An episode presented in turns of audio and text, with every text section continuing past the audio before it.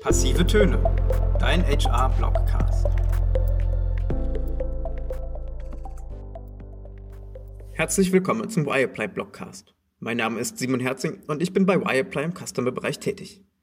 Die heutige Folge heißt Active Sourcing greift zu kurz. HR kämpft im War for Talents um qualifizierte Kandidatinnen. Mehr als 573.000 offene Stellen gilt es laut Arbeitsmarktbericht zu besetzen. Allerdings sind lediglich 17 Prozent der Arbeitnehmenden aktiv auf Jobsuche. Daher ist es logisch, dass sich Recruiterinnen verstärkt auf die 83 Prozent der Arbeitnehmerinnen konzentrieren, die nicht aktiv auf Jobsuche sind.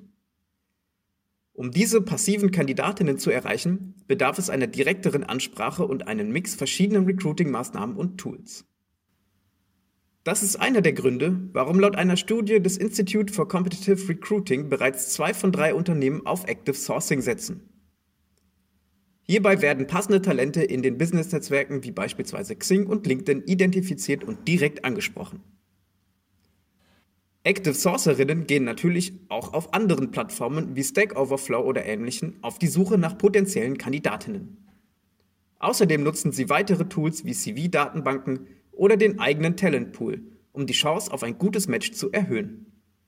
Nichtsdestotrotz konzentrieren sich die meisten Unternehmen auf die oben genannten beruflichen Netzwerke.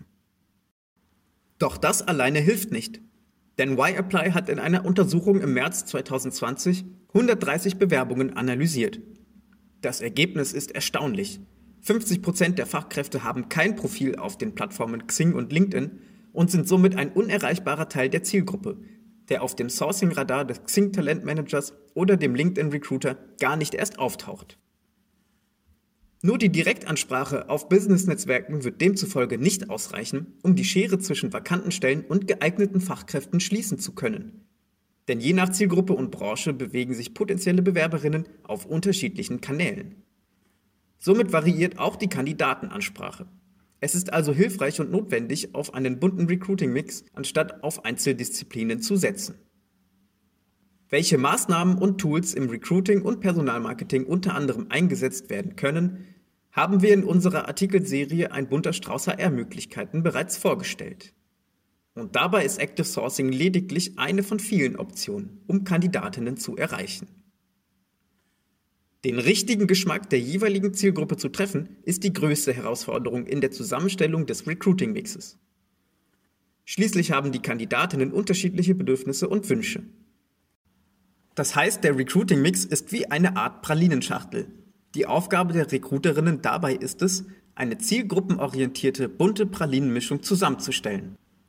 Das heißt, neben der Stellenanzeige auch über die sozialen Netzwerke Kandidatinnen anzusprechen oder auch mal Hackathons als Recruiting-Kanal zu nutzen. Je vielfältiger die Pralinenschachtel ist, umso mehr potenzielle Bewerberinnen werden erreicht. Ja, was bedeutet das Ganze denn nun für unsere Arbeit in HR? Wir ziehen drei Learnings aus dem Gesagten. Erstens. 50% der Kandidatinnen sind weder auf Xing noch auf LinkedIn. Zweitens. Active Sourcing ist kein Allheilmittel im War for Talents. Und drittens, ein Mix verschiedener Recruiting- und Personalmarketing-Methoden ist notwendig. Das war's mit der aktuellen Wireplay Blogcast Folge zum Thema Active Sourcing greift zu kurz. Mein Name ist Simon Herzing und wenn ihr mehr zu dem Thema erfahren möchtet, dann sagt mir gerne jederzeit Bescheid. Und schaltet auch bei der nächsten Folge wieder ein. Ich freue mich auf euch.